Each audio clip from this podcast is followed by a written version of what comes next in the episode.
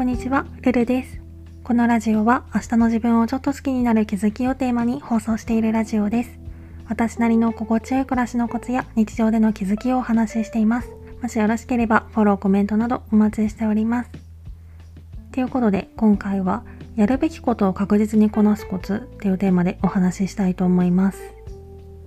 多分このラジオでも何度かお話ししている通り私は雨がちょっと異常なほど嫌いなんですけどこの前一日中雨が降っていた日、ちょうど何の予定もなかったので、家から一歩も出ずに一日を終えたんですよね。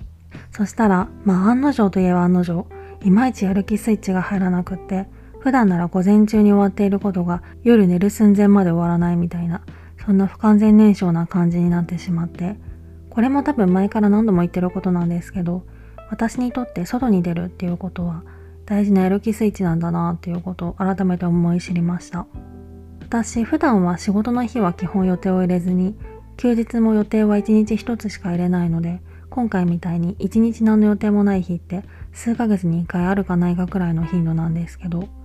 私はもともと家にいることが特に苦にならない引きこもりタイプなので予定がない時にわざわざ外に出ようっていう気にはあんまりならなくって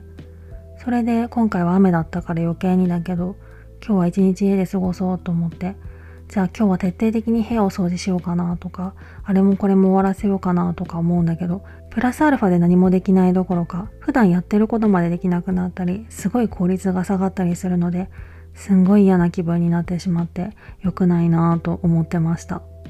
そんな感じで、時間を有効活用するとか、自己肯定感を保つっていう観点では、あくまで私の場合はだけど、台風とかで大荒れじゃない限りは、予定があってもなくても、とりあえず身支度を整えたら外に出るっていうのが一番いい過ごし方なんだなっていうことを改めて思い知ったので、これからはそれを徹底的に守ろうかなと思ってます。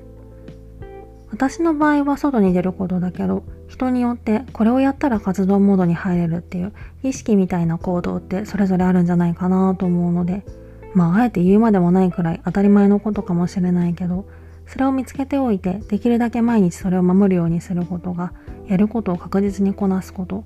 そして巡り巡って自己肯定感にもつながっていくのかもしれないですね。